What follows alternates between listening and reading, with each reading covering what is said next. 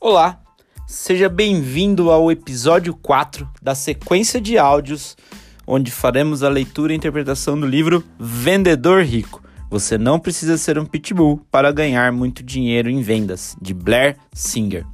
Meu nome é Max Pena, sou empreendedor apaixonado pela leitura de livros em vendas, empreendedorismo, marketing biografias e, como eu sempre falo, principalmente na aplicação desses conceitos na minha vida em busca de grandes resultados pessoais e também nos meus negócios.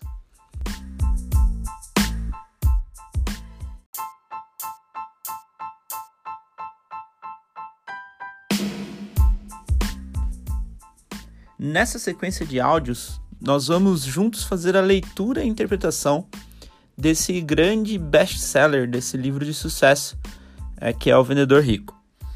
Durante a leitura, eu vou fazer algumas anotações pessoais e passar a minha interpretação sobre aquilo que nós estamos lendo. Para fazer um disclaimer, esse processo de leitura não é nenhum processo oficial, é só uma releitura, uma interpretação da leitura do livro Vendedor Rico.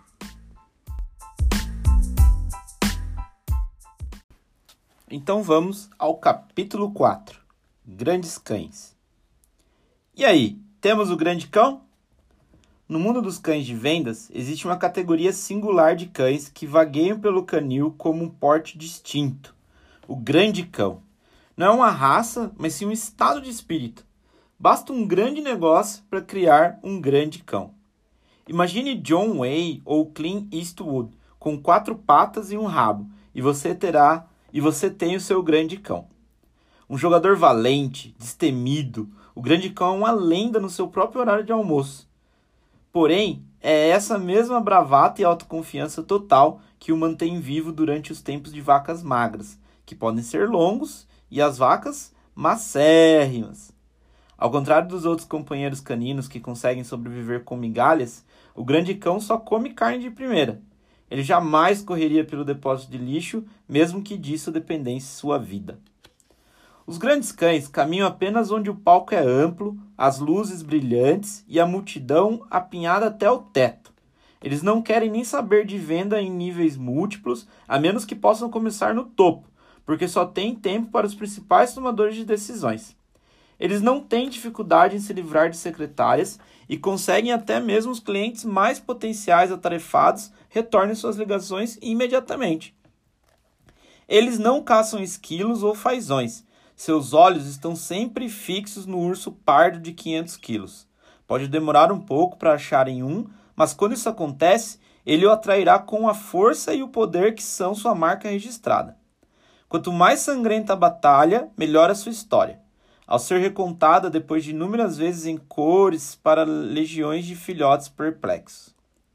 Quando perguntei ao meu amigo, um grande cão, se era importante vender por meio de uma organização e obter consenso ao longo do processo, ele riu e, com um rosnado baixo, disse: Seria uma tremenda perda de tempo achar o homem, marcar a reunião e fazer o negócio.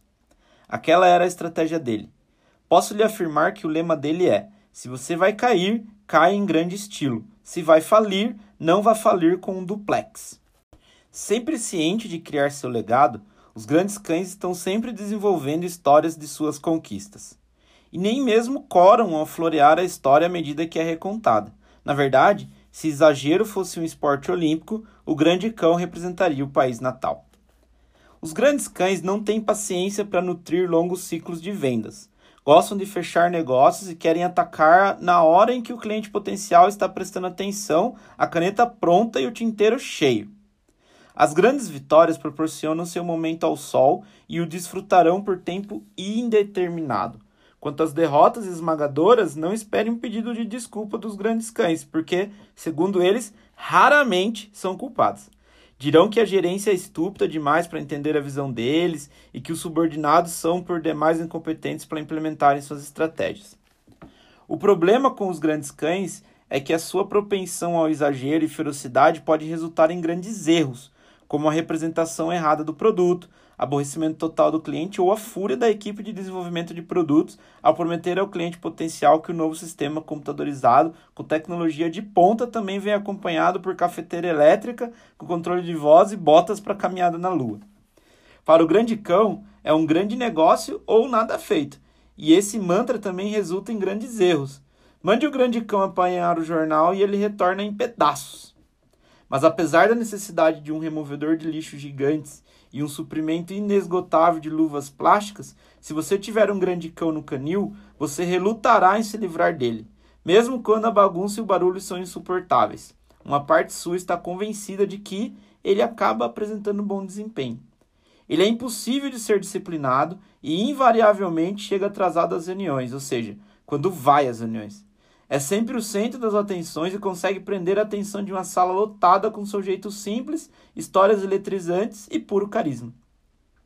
Um treinador de cães habilidoso, habilidoso pode vislumbrar grandes cães potenciais ainda filhotes. Às vezes estão no brilho dos olhos, na postura do andar ou no latido mais confiante do que os dos demais. À medida que amadurecem, tornam-se valentes e corajosos, e suas curvas de aprendizagem podem ser difíceis e dispendiosas. dispendiosas. Ao atingirem a idade adulta, esses grandes cães se tornam gerentes de vendas, executivos corporativos e empresários. No marketing de níveis múltiplos, não é raro que grandes cães recebam de cara downlines completamente maduras. Eles jamais a construiriam a partir do zero. Se forem treinados no início, podem se transformar em cães de vendas de primeira, mas os treinadores de cães precisam sempre tomar cuidado. Os grandes cães nunca ficam satisfeitos em ocupar os degraus inferiores da escada. Eles querem conhecer o caminho mais curto para chegarem ao topo agora mesmo. Eles querem que você mostre-lhes o dinheiro. Eles também possuem faro excelente para localizar corretores poderosos e os cães certos com quem devem se entrosar. Não gosta de autoritarismo e é mais fácil galinhas terem dentes do que um cão pequeno manter o grande cão na coleira. Não suportam latidos. Fazem questão do escritório no canto com a vista de carteirinha de sócio do Country Club, do Country Club e o cartão de crédito de platina. Querem ser chefes e querem saber o caminho mais curto para chegarem lá. Embora predominem mais em certas raças, os grandes cães podem ser todo tipo. Basta um grande negócio para criar um grande cão, e assim que você é promovido a grande cão, não há volta.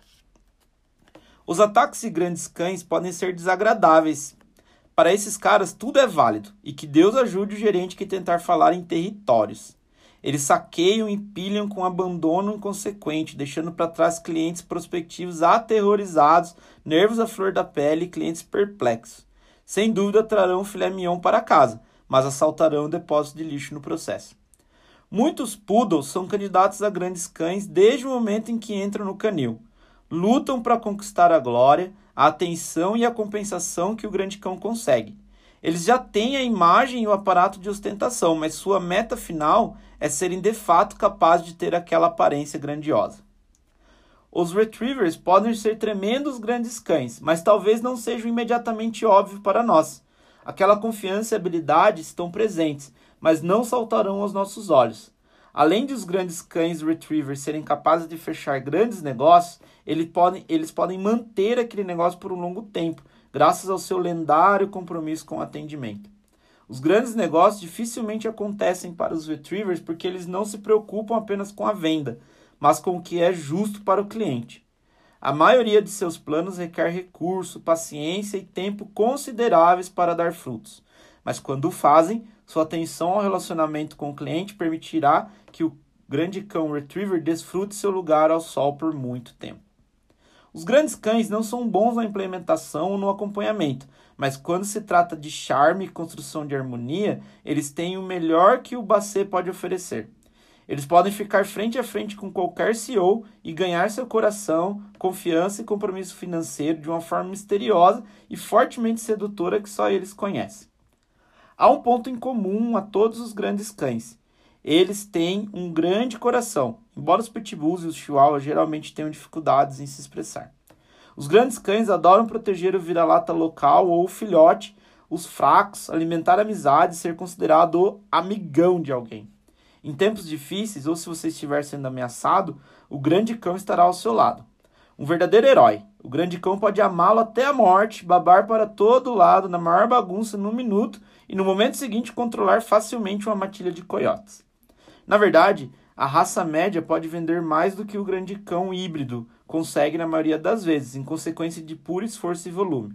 Mas quando acontece o um grande negócio, precisamos de um grande cão por perto para fechá-lo. Se você tem grandes cães trabalhando para você, às vezes você os amará, mas em outras irá odiá-los. Você tem que tratá-los de forma diferente, e quando faz, o resto do canil se queixa.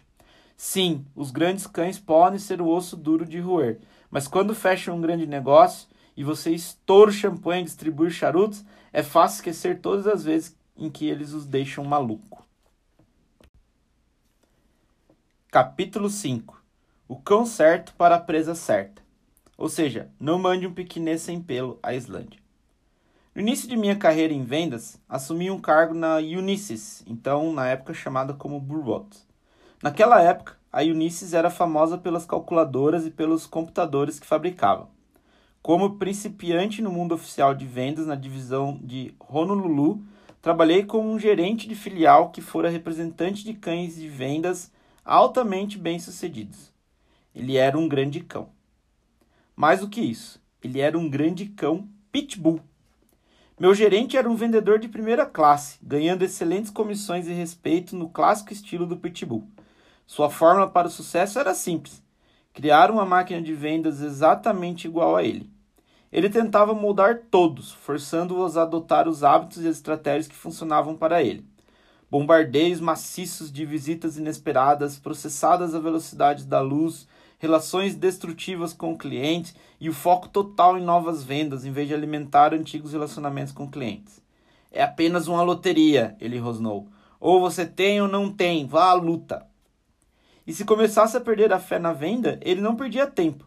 Havia apenas duas palavras no mundo que importavam: sim e não. Qualquer outra coisa era um não, e ele descartaria aquele cliente potencial como se fosse um sabugo de milho e passaria ao próximo da lista. Mas se fosse um sim, ele fazia o ataque final e procurava tirar o máximo possível.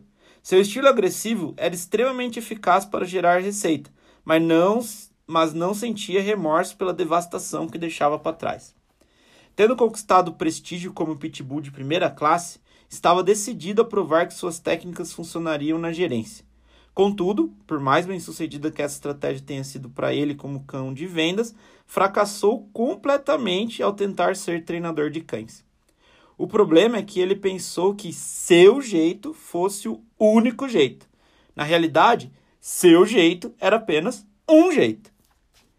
Não podemos mudar a natureza fundamental, básica do indivíduo, é nossa essência, nossa alma, aquilo que nos torna singulares e especiais.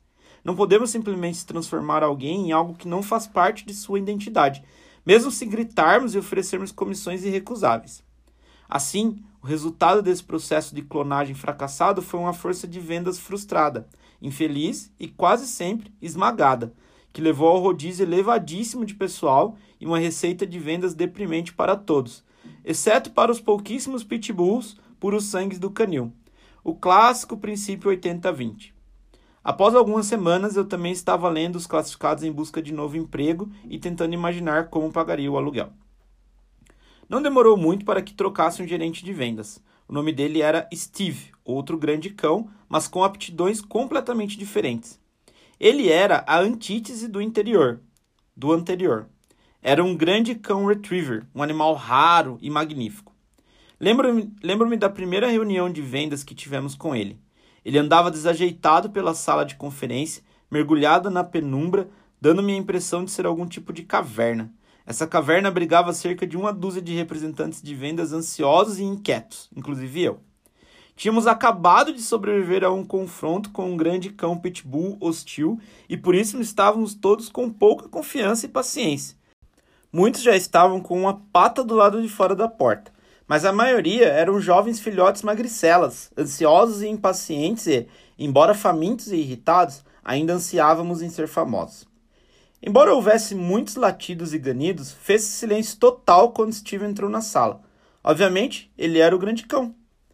Embora novo na filial, ele estava ansioso em revelar seu plano para transformar aquele território de desempenho medíocre em algo muito especial. Estávamos interessados? Muito pouco. Aprendi muito naqueles primeiros dias. Eu, sem dúvida, aprendi muito sobre minhas próprias tendências de preocupação canina, enquanto Steve passava a anunciar a mudança de territórios para o pessoal de vendas. Se alguém duvida da correlação entre cães e vendedores, peço-lhe que, que se lembre da última vez que passou pela troca de territórios ou alteração de comissões ou a mudança das regras do jogo na metade da partida. Ainda me lembro muito bem do som dos uivos, ganidos e latidos naquela reunião. A queixa hostil durou dias, quase sempre atingindo ao ponto máximo perto do bebedouro ou nos intervalos para o cafezinho. Mas os protestos e as reclamações nunca dissuadiram um novo gerente. Steve era um cara grandalhão, com um sorriso largo e voz estrondorosa. Ele era como o grande velho São Bernardo, era forte e simpático, mas podia se tornar sarcástico e desagradável num piscar de olhos. Costumava aparecer quando estávamos quase sem comida, sem carinho e sem um amigo no mundo. Então ele nos oferecia um gole de energia de salvamento para que superássemos os obstáculos e a tempestade. Ele conseguia nos encontrar em qualquer lugar, e encontrava, e pelo jeito era capaz de carregar qualquer carga. Ele também tinha muita fé no treinamento, algo que o primeiro gerente desprezava. Porém, o que ele fez após aquela reunião foi o mais importante. Ele nos chamou individualmente e passou a conhecer cada um, nossos hábitos, vida social, personalidades e hobbies. Lembro-me de ter a impressão de que ele mais ouvia do que falava. Após cada reunião, ele definia tarefas específicas para cada um de nós, que variavam um pouco de pessoa para pessoa. Alguns vendedores passaram imediatamente a fazer visitas inesperadas. Alguns entrevistavam apenas clientes já em carteira. Outros faziam pesquisas de mercado sobre os concorrentes e outros ainda apenas acompanhavam os, términos, os técnicos de atendimento. Ele ordenava aos pitbulls que fizessem as visitas inesperadas e aos retrievers que fizessem visitas de atendimento aos clientes. Os chihuahuas faziam pesquisa de mercado, enquanto os poodles batiam papo com clientes chaves potencial. Enquanto isso, os bacês trabalhavam para fortalecer os relacionamentos com alguns dos maiores clientes. Ele identificou as raças no canil e colocou as pessoas em funções em que poderiam obter sucesso. Mas Steve não parou por aí. Ele foi um pouco mais além. Trabalhou para nos desenvolver, tanto individualmente quanto em grupo, para sermos mais fortes e eficientes. Aprendemos o talento de nossa própria raça enquanto adquiríamos algumas das aptidões das outras. Os chihuahuas aprenderam como fazer apresentações dinâmicas, os retrievers como fazer visitas inesperadas e os pitbulls a ter paciência e a ouvir. Não fomos forçados a ser aquilo que não éramos, fomos apenas recompensados por ser o que éramos, enquanto recebíamos incentivos para nos aprimorarmos. Era uma extensão e não a negação de nós mesmos, e aquilo fez toda a diferença. Cada um de nós foi treinado e orientado segundo nossos próprios pontos fortes. Steve passou grande parte do tempo aprendendo nossas qualidades e desenvolvendo-as logo no início. E a Bruot, ao nome da empresa, gastou uma tonelada de dinheiro enviando-nos às aulas de treinamento em todo o país, mas seu compromisso certamente compensou. Antes consideradas uma das filiais da Bureau de pior desempenho, nossa filial tornou-se uma fantástica máquina de vendas. Ao cabo de 18 meses, passamos a ser a filial número 1 em vendas per capita dos Estados Unidos. E eu me tornei o número 1 do país. Steve se deu ao trabalho de identificar as raças dos cães que trabalhavam para ele e, como bom treinador, passou a nos treinar para sermos caçadores dedicados, companheiros leais e aprendizes vorazes. Cada um de nós levou algo consigo daquele emprego para o resto da vida. Naquela época, aprendi muito sobre vendas, pessoas, comportamento e o efeito de atitudes sobre os resultados. Com o passar dos anos, obtive extraordinário sucesso em vender tudo, de pepinos de porta em porta a calculadoras, computadores, sistemas de softwares, serviços de frete aéreo e de transporte. Vendi serviços como desenvolvimento pessoal, projetos de mudança corporativa e mudança comportamental aos céticos e não comprometidos. Mal sabia eu, na época, que minha vida empresarial me levaria a tornar-me um verdadeiro treinador de tipo humano e um veterinário para aquelas matilhas que exigiam ajuste de atitude. Agora viajo pelo mundo com minha cadeira, chicote e agrados caninos, pois trabalho com milhares de outras organizações que precisam de auxílio para transformar seus vira-latas em campeões com pedigree. A todos os gerentes de vendas corporativas, de marketing de rede, de seguros e de imóveis, posso dizer que ainda resta esperança. Aos inúmeros empresários, proprietários e vendedores buscando o grande bolo financeiro, ele está mais perto do que vocês imaginam.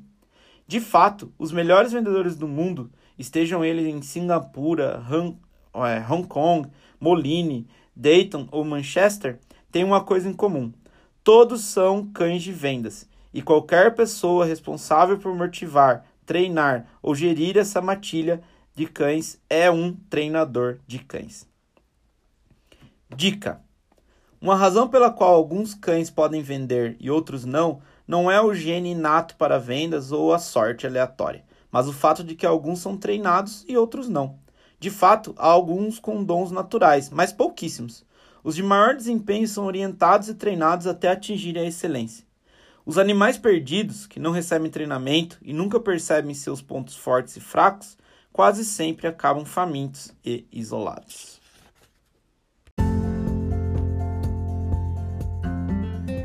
E assim nós finalizamos mais esse áudio da série Vendedor Rico.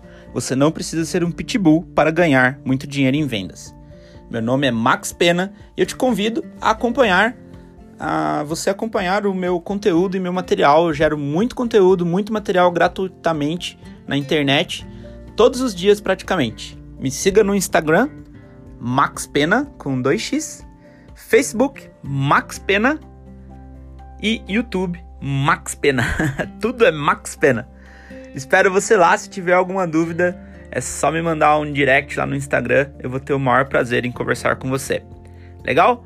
Mantenha-se em constante movimento. De pequenos em pequenos movimentos, nós vamos fazer um grande movimento nesse mundo. E te vejo no próximo áudio. Até mais.